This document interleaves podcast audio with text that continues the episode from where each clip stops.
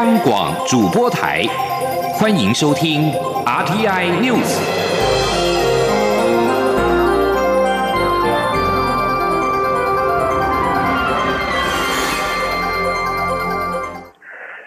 各位好，欢迎收听这节央广主播台提供给您的 RTI News，我是陈子华。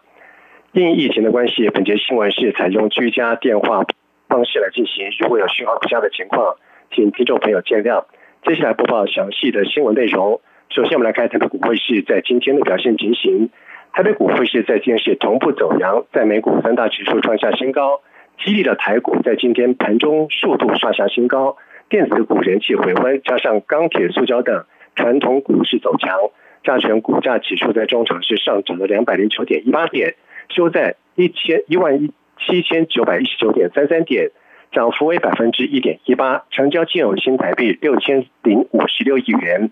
呃，至于在汇市方面，新台币兑美元汇价在今天收盘是收在二十七点九一五元，是升值了七点五分，成交金额是七点六亿美元。至于在疫情方面，台湾的疫情趋缓，行政院长苏贞昌在今天早上召开了扩大防疫会议，讨论疫情发展以及七月十二号之后是不是能够适度的放松各行业的管制。苏贞昌表示，有仍有现实有零星的群聚感染，目前尚未有解除三级管制的条件，但是绝大多数的县市已经趋缓，各行各业管制措施有合理调整的空间，他也请相关的部会预为规划。同时，苏贞昌表示。台湾是一日生活圈，管制的调整应该以全国一致为原则。但是若有特殊的状况或群聚的热点，必须要采取社区围堵的时候，才有个别加强的管制必要。苏贞昌也请行政院秘书长李梦建召开会议，确认各项的细节。若近日疫情稳定、符合条件，预计在这个礼拜由指挥中心记者会统一向国人报告，让各行各业有所准备。而国内在今天的 COVID-19 毕竟是持续的趋缓，中央流行疫情指挥中心在今天公布了国内新增二十八例的本土的确诊病例，这也是创下五月本土疫情爆发以来的新低。另外有三例的境外指数新增一例死亡。而从五月十一号到七月三号累计公布一万三千七百九十二位的确诊个案当中，已经有一万一千零八人是解除了隔离，且隔离人数达确诊人数的百分之七十九点八。另外，中央流行疫情指挥中心在今天公布了台北三市场前进指挥所的应变作为。除了依据最新的确诊者的疫调跟场刊的资料，封摊新增六十七摊，匡列隔离新增七十二人之外，也针对淮南市场明天复市订定的六大条件，指挥官陈时中也责成市长确实办理，并且由联合前进指挥所监督查核。记者吴立军的报道。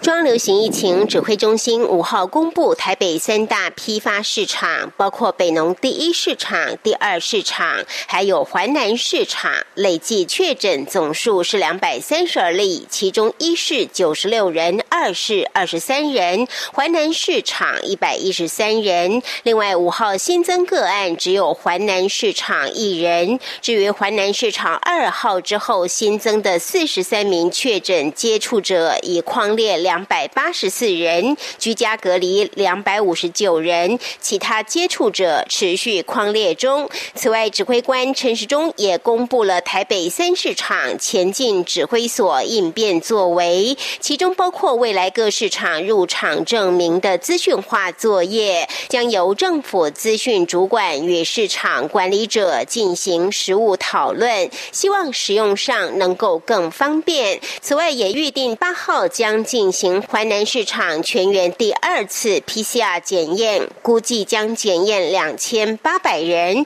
九号则安排北农一市热区人员进行筛检，估计筛检一千三百人。另外，根据最新确诊者的疫调及场刊资料，也新增框列隔离者七十二人，同时新增六十七摊封摊。针对淮南市场即将于六号复市。陈时中也公布了六大条件，呼吁大家遵守，让市场环境更安全。同时责成台北市长柯文哲确实办理。陈时中说：“然后也订定华南市场明日复市的六大条件，那责成市长要确实办理，并由联合前进指挥所监督查核。哈，第一个进场查验 PCR 的阴性证明；第二个固定工作人员必须佩戴口罩。”及面罩降载人流至原先的百分之五十，那进行各楼层的动线分流，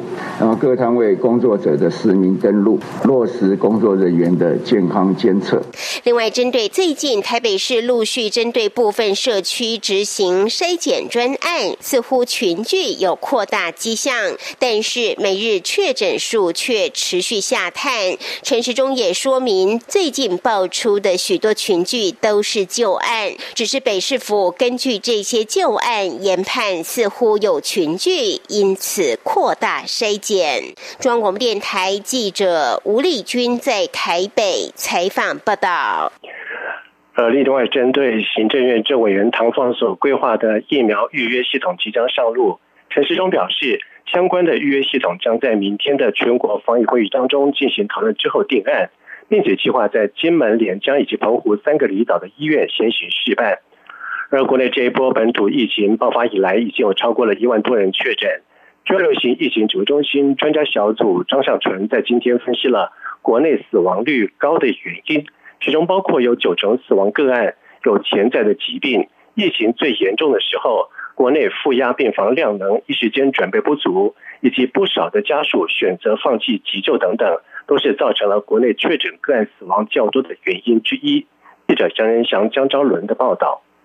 国内疫情持续趋缓，五号新增本土病例仅二十八例，创下自五月本土疫情爆发以来新低。单日则新增一人死亡。不过外界仍相当关注我国这一波本土疫情致死率大幅增加的可能原因。指挥中心专家咨询小组召集人张尚存特别做了分析。张尚存指出，根据五月十一号到七月四号统计资料。本土确诊数共有一万三千六百多例，男女比例各半，年龄层主要集中在五十到六十岁，其次是三十到四十岁，平均年龄四十九岁。重症个案累计有两千一百七十二位，约占百分之二十。死亡率部分，六十岁以下的个案死亡率约在百分之二或百分之一以下，但六十岁以上的死亡率就升高到百分之六点六。七十岁到七十九岁为百分之十五点三，八十岁以上更高达每三人就一人死亡。如果以发病周数来看，从第十九周开始，个案数大量增加，二十周确诊个案数最多，其中十九到二十周发病个案死亡率相对较高，近百分之二十会变成重症。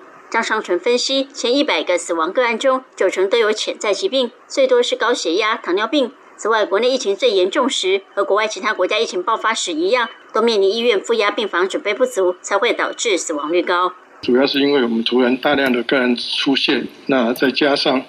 这个将近百分之二十的人会变成重症，所以我们需要重症的加护照顾。那在过去一年多的时间，各医院都非常习惯说把这些重症个案是放在所谓的负压加护病房里面照顾。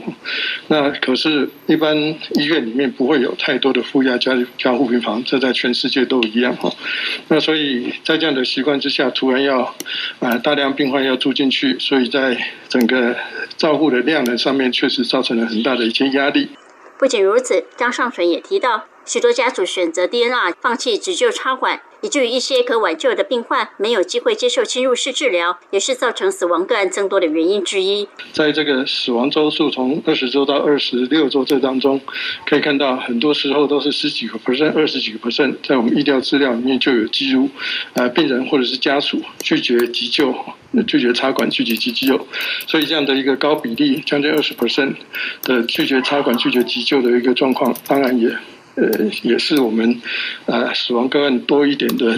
原因之一了哈。不过张尚纯指出，随着之后各医院专责病房陆续开出，以及五月紧急采购单株抗体药物治疗病患，国内死亡率就开始下降，目前已经降到百分之一以下。但最近两周还需要观察一段时间，要看后续会不会出现其他状况。但随着周数发病周期的演进，重症个案死亡率确实越来越低。中国电台记者杨仁祥、张超伦台北采访报道。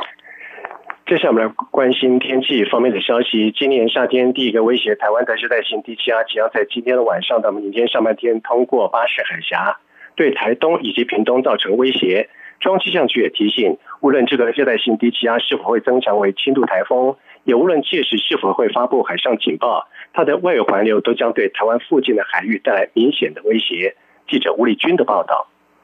随着銮鼻东南东方海面上的热带性低气压逐渐靠近台湾东南部陆地，加上午后热对流的发展，气象局五号下午陆续针对南部地区发布了大雨特报、大雷雨及时讯息，甚至豪雨特报，包括台南、高雄、屏东都先后遭到短时强降雨、雷击及强阵风的袭击。预估五号晚间。起，这个热带低压就会通过巴士海峡，届时东南部海面、巴士海峡以及西南海域都将出现明显的风浪，临近海域的风浪也会增强。此外，基隆北海岸东半部、恒春半岛以及西南沿海也会涌现长浪，而包括台东及恒春半岛，五号晚间起到六号上午也需严。防长时间降雨及局部大雨的可能。此外，气象局也提醒，无论这个热带低压是否会增强为青台，宜兰头城、屏东春日都已在五号下午出现九级强阵风，恒春牡丹也有八级强阵风。预估五号晚间起，台东恒春半岛及屏东都会出现九到十级的强阵风。基隆北海岸、宜兰及台南、高雄沿海空旷地区也会出现较强阵风，连大台北地区也有机会感受到强阵风的威胁，提醒大家多留意。气象预报中心兼任记证吴婉华说：“热带性低气压即将影响巴士海峡，今天晚上到明天上半天将是它最接近我们的时候，所以气象局持续发布热带性低气压。”特报，我们预估在这段路程中，强度稍微有机会再增强一些些。但是不管它有没有变成轻度台风，不论我们是否发布海上警报，或是维持热带性低气压的强度，它的强度差异并不大。最主要就会在今天晚上到明天影响我们的天气。不过，尽管有热带低压靠近，台湾各地五号依旧相当炎热，各地高温普遍都来到摄氏三十五六度。中央广播电台。台记者吴丽君在台北采访报道。在外电消息方面，根据韩媒《东亚日报》在今天引述消息人士的报道说，美韩政府就八月联合军演暂定缩小规模举行，可能比照去年八月以及今年三月在 COVID-19 影响下举行的军演，在电脑模拟的方式进行。报道并且指出，若以正常规模进行联合军演，可能对一直要求取消联合军演的北韩造成刺激，不利北韩和美国对话的重启。美国政府某种程度上也同意韩方的看法。消息人士表示，南韩政府与美国沟通顺利，军方也持续就训练内容跟美军增派精力等细节进行讨论。韩联社报道说，韩国国防部发言人。傅盛灿在今天在例行记者会中就相关报道表示，今年下半年预定举行的联合军演时程跟规模、进行方式都尚没有确定。而对于这次演习是否就之后将主掌暂时指挥权的未来联合军演的司令部的初始作战能力进行验证练习，傅盛灿并且表示正在进行相关讨论，美韩双方尚未就此进行具体的事项。根据法新社的报道指出，伊朗核电厂经理在今天表示，该国唯一的核电厂已经重新运转，而之前这座核电厂因为定期维护操作而停止了运转两周。不过，先前有关当局的报告出现了矛盾。伊朗原子能组织副主席贾法里告诉伊朗办官方的伊朗学生通讯社说，造成布什尔核电厂和其一千兆瓦反应炉关闭的技术故障已经消除。他并且指出，这使得该核电厂能够恢复发电，并且重新的上线。布什尔核电厂是由俄罗斯所建造，并且在二零一三年九月正式的移交给伊朗。俄罗斯和数家伊朗公司在二零一六年开始建造另外两座一千兆瓦的核子反应炉，预计完工需要十年的时间。以上新闻由陈子华编辑播报，这里是中央广播电台台湾之音。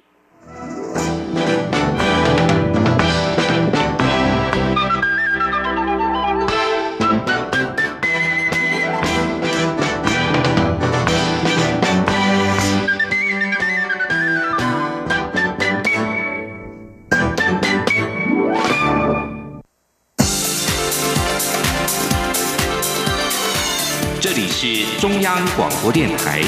台湾之音，欢迎继续收听新闻。现在时间是晚上的七点十五分，欢迎继续收听新闻。特别是在今天新增了十五例的 COVID-19 的本土个案，疫情趋缓，但是因为部分区域仍有感染社区，台北市长柯文哲宣布，在七号开始将开放七家医院免费预约 PCR 的筛检。而且不限台北市民，希望尽早抓出确诊黑数，阻断隐形的传播链。记者林永清的报道。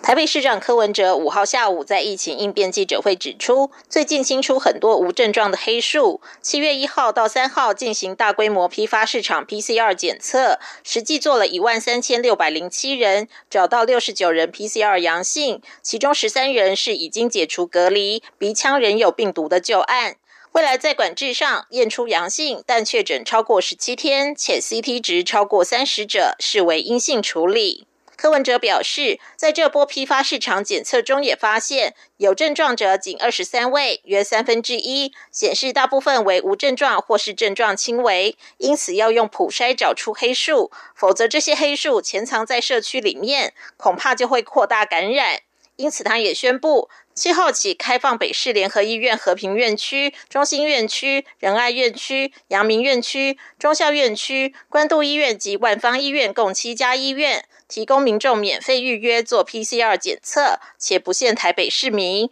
未来若社区有需要，也可以机动筛检对进驻方式进行。柯文哲说：“所以从后天开始，你知道，我们大概就是在台北市，如果你觉得你需要做 PCR 检查。”就到这七家去，那当然我们在这如果里长了哦，或者是说我们在工位上判定说这个地方需要哦，如果一天只要做几百个，我们就整个预约带队去去做，那这样就可以了。所以我们在台北市建立一个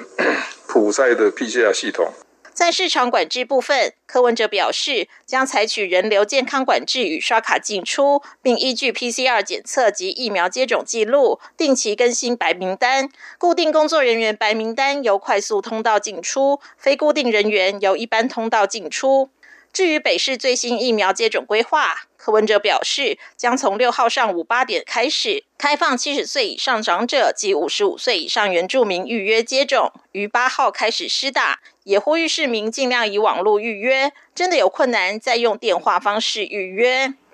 央广记者林永清采访报道。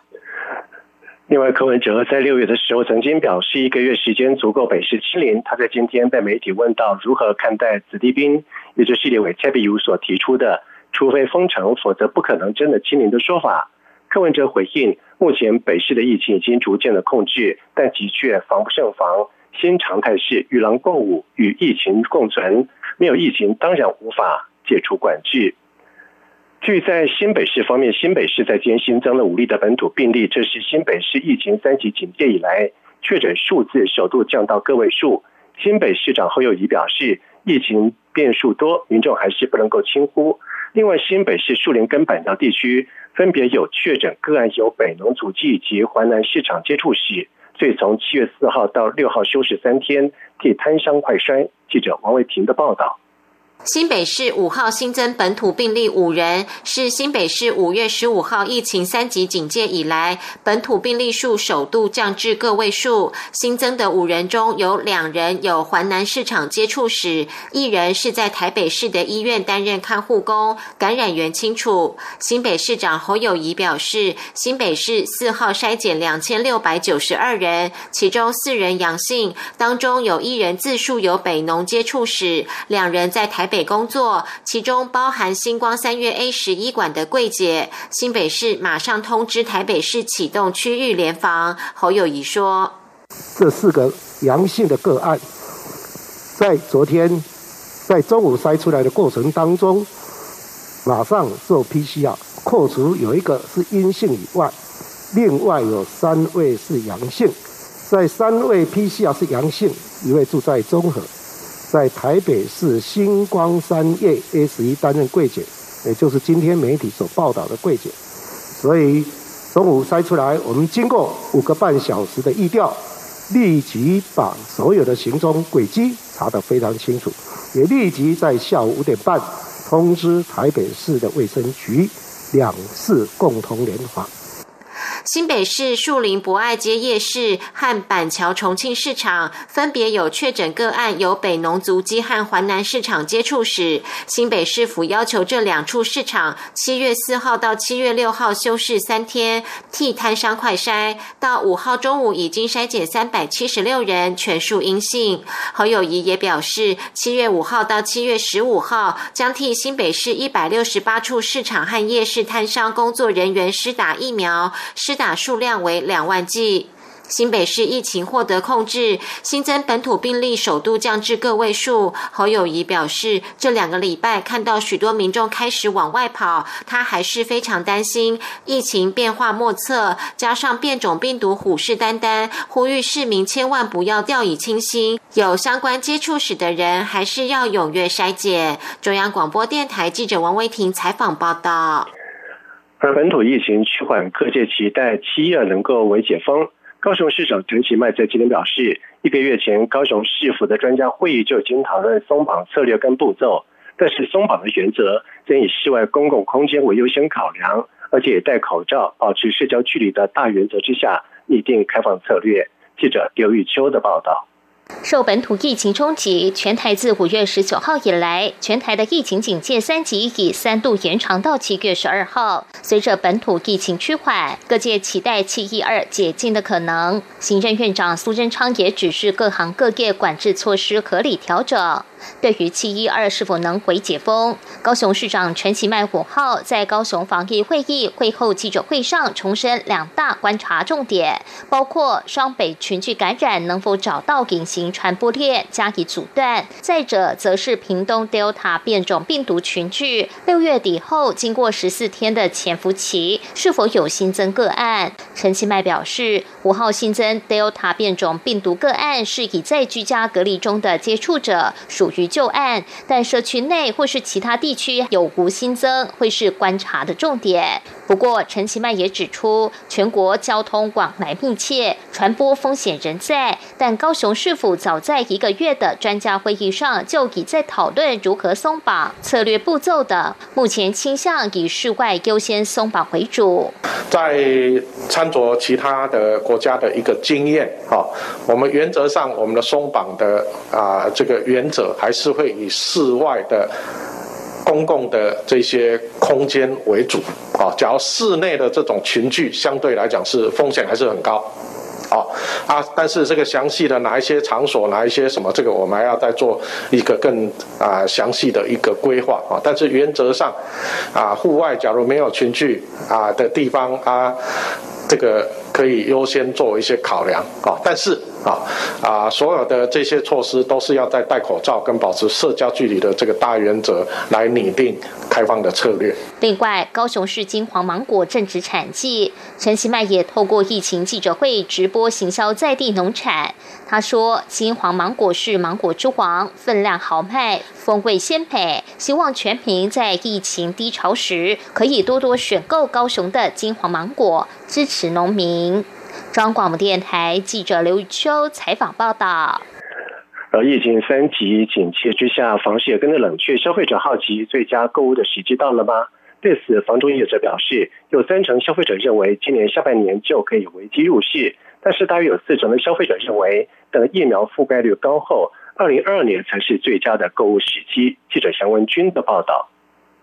房地合一税二点零及实价登录二点零七月上路，全台又适逢三级警戒，房中业者就预估第三季全台房屋的交易量仅五点七万到六点五万栋，年减百分之二十九到百分之三十七，对房市冲击相当大。问卷调查也发现，全台认为房价看跌的比例由上季的百分之十大增二十个百分点到百分之三十，看涨的比例则大减。十七个百分点至百分之四十二。那么，想买房的民众就好奇，购屋时机是否到了呢？调查显示，百分之三十一的消费者认为，二零二一年下半年就是购屋好时机。显示在低利率、宽松货币政策的大环境不变下，消费者认为可以趁这波疫情升温之际，危机入市，甚至有机会买到自己满意的价格。但也有百分之四十一的消费者认为，二零二二年才是最佳购物时机，期待疫苗施打涵盖率增加，以及疫情趋缓后不确定因素解除，再进场购物。永庆房屋业管部协理陈次杰说：“应该跟过去参考国内外。”这个疫情的后期房市的表现应该有相当的关系哈。永庆房产集团业务总经理叶林奇也分析，实价登录二点零上路后，预售屋溢价空间将缩小到百分之五到百分之八左右，不像过去还有百分之十五左右的溢价空间，对中古屋价格也会产生引导。新城屋、中古屋揭露到门牌，且有同一门牌，甚至社区历史交易记录，避免消费者误判。看这些措施都将让整体房市更健全。中央广播电台记者杨文君台北采访报道。在外电消息方面，被视为是日本国会众议院选举前哨战的东京都议会选举，在昨天进行了投开票。联合执政的自民党以及公民党席次加总没有过半。首相菅义伟在今天表示，谦虚接受选举结果。自民党席次比上次增加了八席，成为东京都议会最大党。自民党将秉持责任感，为了东京都民都政的发展全力以赴。而这次选举有很多因素，东京都党部将和党中央冷静的分析，备战下次的选举。而另外一方面，由东京都知事小池百合子担任的特别顾问的都民第一支会，原是东京都议会最大党，选前有四十五席，而这次选举掉了十四席，滑落到三十一席。同时，根据读卖新闻分析，这场选举的焦点是在 COVID-19 的防疫对策，以及即将在七月二十三号开幕的东京奥运及帕运是否举行。呃，各政党都在把东京都议会选举视为是众议院选举前哨战，以大选的态势来应战。菲律宾军方一架载着有九十六人的运输机在昨天坠毁在偏远南部的岛屿，造成有军方四十七人死亡，四十九人受伤。另外有三名的平民身亡，四个人受伤。公安部队正在持续找寻飞行资料记录器，也就是黑盒子的下落。报道说，国防部长罗伦·沙纳已经下令调查这起菲律宾军方将近三十年来最严重的空难。美国大胃王彻斯纳特在四号在纽约举行的吃热狗大赛当中，十分钟狂吞了七十六个热狗面包，打破自己先前创下的纪录，十四度夺下冠军。美国有线电视新闻 CNN 报道说，每年国庆在纽约的克利岛举行的纳森吃热狗大赛，相传最早一场是在一九一六年的七月四号，四名移民想要透过吃热狗来展现爱国的情操，从此成为了美国独立纪念日的传统。而十四度夺得世界冠军的彻斯拉特，在今年吞下的法兰克福香肠以及面包。足足比第二名艾斯培多了十二十六套，比自己去年创下的纪录多了一套。而至于在女子方面，莱斯克吃掉了三十又四分之三的热狗面包，以六又四分之三距离是击败了竞争对手罗德里格斯，首次夺得冠军。以上新闻由陈子华编辑播报，这里是中央广播电台台湾之音。哎哎，你知道吗？侨委会今年的海外华文媒体报道大奖开始征件喽！真的吗？没错，今年是以“看见疫情下的华媒影响力”作为主题。除了原本就有的平面网络报道类，广播报道类之外呢，还增设了电视影音报道类哦。不止如此，还有全球新闻志工限定的侨务电子报新闻报道特别奖。只要你是侨务电子报的新闻志工，而且报道作品有在侨务电子报刊登过的，就可以报名啦。哇，奖项变多，报道被看到的机会也变多了呢。那参赛作品只要是聚焦台湾、报道台湾，而且是在限定刊播期间于中华民国境外媒体平台刊播就可以了吗？没错，赶紧把握时间，在八月十五号之前上网完成报名吧。那我赶紧上二零二一海外华文媒体报道大奖官网查询相关证件规范，网址 triple w dot o c a c media awards dot t w w w w 点 o c a c m e d i a a w a r d s 点 t w。以上资讯由中华民国侨委会提供。